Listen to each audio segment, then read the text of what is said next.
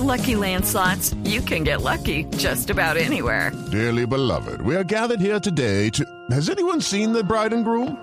Sorry, sorry, we're here. We were getting lucky in the limo and we lost track of time. No, Lucky Land Casino, with cash prizes that add up quicker than a guest registry. In that case, I pronounce you lucky.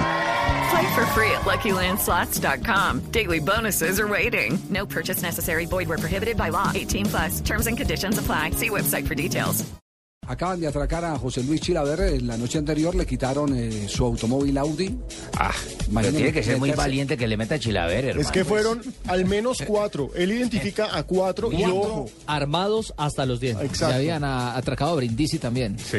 Sí, pero lo- los, de, Palermo. los de Brindisi eran aficionados. Estos iban con. Eh, Estos iban a lo y- que iba- ¿a y con fusil? armas, con- de todo iban. Eso Pues, que- pues sabían a armas de quién iban a atracar. sí, Y armas de asalto. Javier, Chilaver incluso señala que puede que no sea un atraco, sino una venganza de los hermanos Mascardi.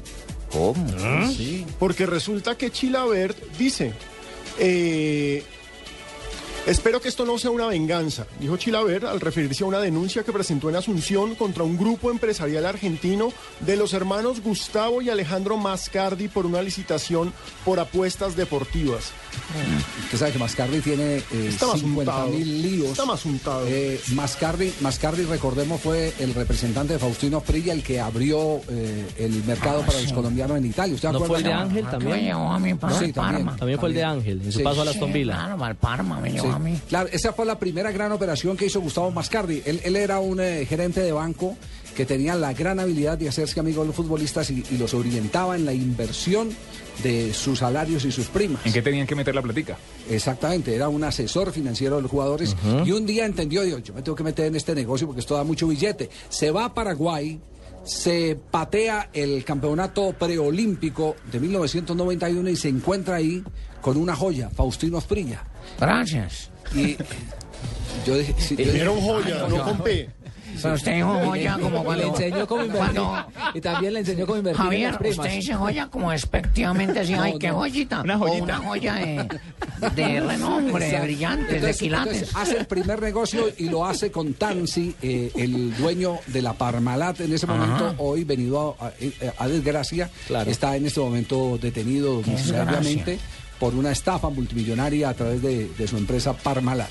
Y entonces, eh, de ahí en adelante empieza eh, Hernán Crespo, eh, la Brujita Verón, y agarra una cantidad de futbolistas. Con casi todos peleó. Verón se quedó, se quedó con parte de una plata para poder recuperar parte del dinero de sus compañeros, porque Mascardi no, no, no les pagaba. Y Mascardi se retiró y después volvió. Y ahora entra en un lío de marca mayor con un hombre que tiene una lengua eh, Afilada. Atroz, La que, frase- se llama, que se llama José, José Luis. La frase es terrible. Hice una denuncia penal contra el grupo Mascardi en Paraguay por la licitación de apuestas deportivas. Bien Para hecho, ese porque a mí me metió la mano. Para no ese negocio yo puse en garantía varias propiedades que tengo en mi país, pero ellos no pagaron el canon y a mí me ejecutaron mis propiedades. Por la denuncia que hice, los Mascardi son buscados por la Interpol. Ellos están en Argentina y no sé por qué no los extraditaron a mi país. Se fue de frente. No, una denuncia dura. Duro. Muy, muy, muy dura. Más peligrosa la lengua que las armas de los asaltantes. Sí, más o menos. Chilaver, lo, lo que pasa es que Chilaver como no tiene eh, Pelos pelo en la en la, lengua para decir lo que... Él es el único que ha enfrentado a Maradona, siendo eh, Maradona técnico de la selección argentina en A mí Sudáfrica. me abofeteó. Todos, todos los editoriales... Me abofeteó. me sacó el puente. ¡Qué elegancia! ¿Se acuerda? Claro. Él solo asustaba a todo Me el mundo. cacheteó. Sí, sí, sí. En público. y usted eh. le tiró una patada. Sí, Pero- no le pegué. Pero, pero fue, en un- fue en un partido, fue en un partido en el que eh, pitaron un penalti por un escupitajo de Chilaver. ¿no? claro. Y Aristizábal también tiró patada, ¿no? Aristizábal pegó un puño, Patada una. Ah, patada. pero es que ya estaba en el banco, Javier. Ya estaba creo calmado. que, si no estoy mal, el escupitazo fue a Chicho Serna en el área. No, yo no recuerdo a quién, pero fue, Hombre, fue una jugada Paraguay. penal. ¿Qué años de rivalidad con Paraguay eran esos? Claro, y después vino aquí Yo a lo Colombia. casé, lo casé en una Y patada. hace me gol, acuerdo. hace el gol Le mandé Córdoba. tres patas. Una con la izquierda, una con la derecha, otra con la del medio. Con una lo casé. No, no, no. Lo, lo cierto es que él después viene a Colombia. Por si acaso. Y lo tuvimos en el lanzamiento del Gol Caracol para el Campeonato Mundial de Alemania 2006. Yo les, les confieso, yo odiaba a Chilaver. Chilaver para mí era... Enemigo público. Si, si me ponían, si, si me lo dibujaban y, y colocaban eh, dardos, yo empezaba a tirar. Tomates. Toma- sí, más o menos como los tomates de, Sí. de- de las últimas horas. Y empezamos a conversar con él y a charlar con él, con eh, Gonzalo Guerra, que más adelante lo vamos a tener desde, desde Brasil. Y conmigo, yo tengo una foto con ustedes tres, don Javiercito. Ah, claro. ¿Sí? Y hacemos un show espectacular. señor. Ay, sí, Eso fue un show maravilloso de lanzamiento y Chilaver amigo de todo el mundo. Cuando entró al salón donde estaban todos los anunciantes, las, los representantes de las compañías, los eh, publicistas y demás, todo el mundo lo miraba con recelo y lo chiflaba. Y después ese man se gana el cariño de la gente en ese evento de una manera espectacular. Carisma. era así, pero en la cancha. Apa- apareció, apa- claro, es que apareció, Provocador y todo, apareció Amparo Grisales, eh, que estaba ahí, le dice, ay, ¿cómo estás de gordo? Nos encontramos en Harry Sasson. Mericé, Le dijo Mericé. Le dice a Chile, a ver dice- cómo estás de le gordo. dice, ¿y qué- Aparte que le debe llegar como al ombligo. ¿Y qué quieres concen- concentrado 20 años? ¿Qué quieres que ni beba ni coma? Le decía, le decía a Chilaver. Y, y el hombre eh, cambió radicalmente. Donde nos lo encontramos nos saludamos de abrazo con José Luis Chilaver. Nos contó unas historias, unas rosadas Y otras que no se pueden publicar. Cierto. Y hay otras que no se pueden publicar. Bueno, lo cierto es que la pelea de Chilaver es con Mascardi y Mascardi eh, tiene dentro de la lista de enemigos financieros a el jugador colombiano Faustino Asprilla porque nunca le pagó un millón de dólares que Faustino eh, mm, debió haber recibido de el Parma y llegaron a la cuenta de Mascardi y nunca los Si devolvió. quiere, yo le hago cobrar esa plata. No, no, no, Señor, mil gracias. no, Pero no, oigan, nada, un, detalle, un detalle. Primero Brindisi, ¿no? Al que lo asaltaron en Palermo, cuando estaba dando una entrevista radial. Luego fue Ariel Ortega, al que también le robaron Al su burrito, vehículo sí. deportivo en Buenos Aires en los últimos días. Y ahora se suma, bien sea por una vendetta, por un Por lo que cobro, sea. por lo que sea, pero finalmente Es lo asaltaron. No, recuerdo el nombre del jugador eh, también de River eh, que recibió un tiro, eh, Gamboa. Gamboa, que también Gamboa. lo iban a atracar y El negro Gamboa. y le no, la inseguridad en Buenos Aires es, es total, es terrible. ¿Será que Bueno, algún al- ese es- alcalde que está gobernando por allá, para hermano don Petro? ¿No se saben ustedes? ¿No, no, saben? no, no, Macri. no, diga eso porque la seguridad en Bogotá ha tenido índices, al contrario, Ha mejorado. Ha mejorado notablemente los índices de, de seguridad en Colombia. han, eh, se redujeron con, con el nuevo esquema de policías de cuadrante de manera impresionante. Tanto que hoy, le quiero contar, hoy está el director de la Policía de Colombia en Chile, Ah, sí. en el aniversario de la Policía chilena, recibiendo una condecoración y firmando un convenio de capacitación para este modelo de policías de cuadrantes. Qué curioso. Sí. Y curiosamente con el desarme, que habían eh, impuesto el desarme, imagínense. ¿Qué? ¿Curioso de qué? Pues que curiosamente pensaban que se iba a incrementar cuando se desarmaba la población. Y, y fue lo Ah, no, no, no. el- pues, La efectividad está es en el modelo de, vigilancia de la policía, de la policía por cuadrantes. Bueno, en un instante toda la historia del Maracaná porque se reanuda el fútbol. Vuelve el fútbol a Maracaná del Río, que será la sede de la final de la Copa Confederaciones, pero también será la sede eh, principal de la próxima Copa del Mundo del cabrán a eso,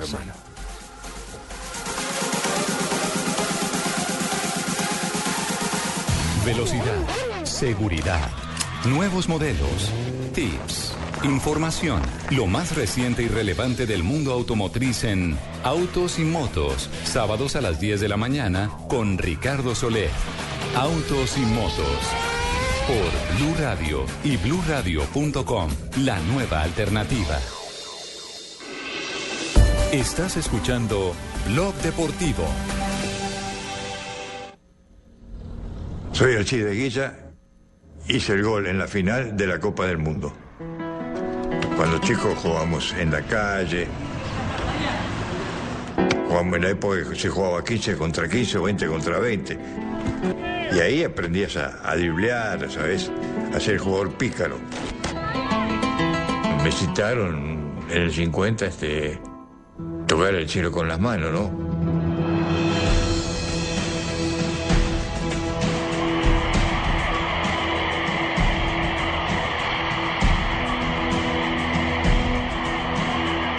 Fue algo que, falta que uruguayos creo que había 30, 40 uruguayos, más, más no había, después eran todos brasileños. Este. Tratamos de, el primer tiempo de, tratar de, mantenernos y la tiró por arriba. Y segundo tiempo, a los, sí, a los tres minutos no se gol, así.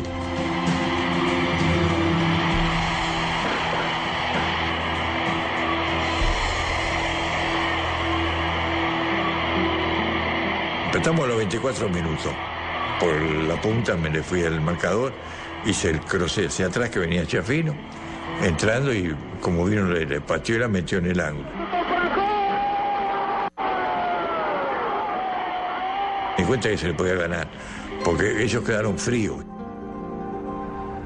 Y a los 34 minutos vino el gol mío. Yo era muy, muy rápido, muy, muy veloz, y me le fui a Bigode y, el izquierdo que era Juvenal. Y vi ahí, y yo tiré la pelota, entró justo contra el palo, y cuando se tiró ya la pelota había entrado.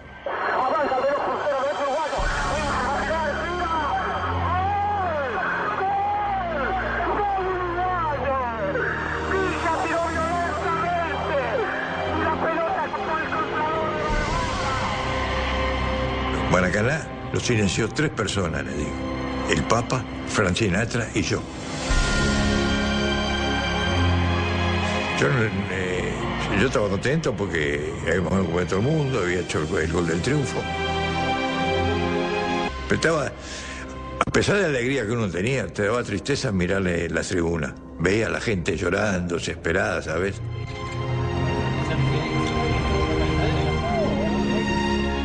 Mucha gente de edad también con, con los nietos, te sacan fotos conmigo, le explican quién soy, ¿sabes? Este, eso es un aliciente para uno, ¿sabes? Que, que te, todavía, después de tantos años, te, te siguen recordando. Ese Alcides Gilla, el nombre más sonoro que hay cuando se habla de la historia del Maracaná. Por lo menos el actor directo del triunfo de la selección de Uruguay frente a Brasil. Pero hay un personaje que no, no está en el relato de Gilla, que fue fundamental. El último capitán, se titula el libro que cuenta esa leyenda del Maracaná de Río, Obdulio Varela. El hombre que cuando hace a Demir el primer gol de la selección brasileña, eh, empieza a discutir con el árbitro. El árbitro era inglés, no entendía nada español, entonces hace detener el partido. Vienen traductores después de cuatro o cinco minutos de pelea, de no querer jugar, él no entregaba la pelota. Y entonces cuando llega el traductor le, le dice, ¿qué, ¿qué es lo que quiere? Pregunta aquí el árbitro. Y dice, dígale que está pitando muy bien. Después, después es un grande. Claro, después explica, eh, eh, Obdulio Varela después explica, mire, es que donde les devolvamos la pelota nos hacen 20. Claro. Nos llenan con esa euforia, con esas ganas, lo que hizo fue enfriar Enfriarlos. absolutamente a los, a los brasileños. Y autor de otra frase legendaria, ¿no, Varela? Cuando nos ponemos la celeste somos dos veces hombres. Sí, él, él, eh, terminó eh, en silencio eh, su carrera deportiva, porque cuando llegaron a Uruguay los directivos se pusieron la medalla de oro y le dieron medalla de plata a los jugadores de la selección uruguaya. Una vergüenza. Eso. Siempre fue enemigo, No, odió a los dirigentes. Odió a los dirigentes y es parte de la historia del, del último capitán. Es un libro maravilloso.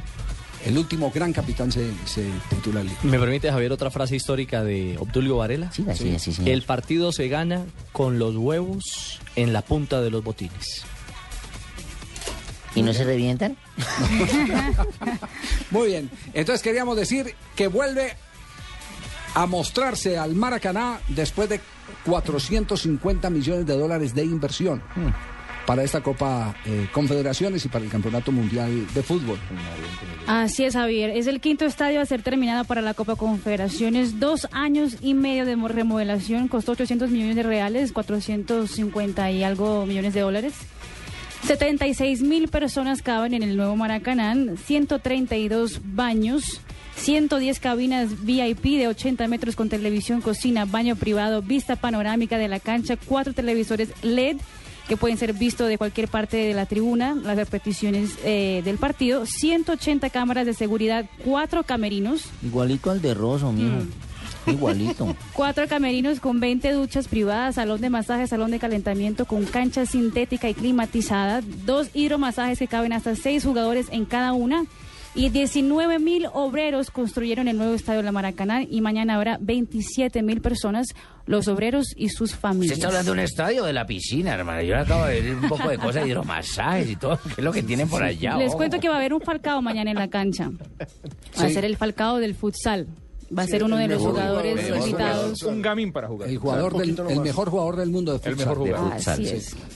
en la apertura de- del mayor estadio del mundo. Hay que explicar precisamente por qué pasa de un aforo de 200 mil a 76 mil, ¿no? Y es que Pues con tanto el baño. mandato FIFA es cada cliente con su silla. Exacto. Entonces, por supuesto, cuando tenía 200 mil era porque estaba el lote lleno y eso échele gente. Sí, échele sí, gente y parados, échele sí, gente. no, pero también se ha, se- se ha presentado una reducción gradual. eh, también eh, ha- Pasaron a es que- 96 mil en algún momento. Claro, se han ampliado unas zonas VIP y eso ha quitado eh, eh, capacidad. Entonces, digamos lo que, que lo que eran lugares para los aficionados han pasado para las grandes empresas de Brasil que compraban eh, algunos palcos. Los palcos, palcos reducen notablemente la capacidad normal de silla contra silla. y además eh, leí que hay unas eh, normas de, decir, de resistencia y que por eso también eh, se ha disminuido la seguro la afición. Capacidad, claro, Eh, porque el por riesgo. antiguo, incluso eh, durante o mientras existió el vetusto Maracaná, muchos de sus espacios estaban Mm. blindados, estaban eh, aislados, no se podía ingresar precisamente porque ya no, no daban garantías en cuanto a sismo Y de resistencia hecho está refería. hecho para que todo el mundo, las 76 mil personas, salgan del estadio en caso de emergencia en máximo dos minutos. Muy bien, todo ese el escenario que eh, estaremos eh, viviendo, porque ojo, también va a ser escenario para los Juegos Olímpicos del 2016. Así es, Exactamente, es un multiestadio el que vamos a tener para la Copa Confederaciones, Copa del Mundo del 2014 y Juegos Olímpicos del 2016.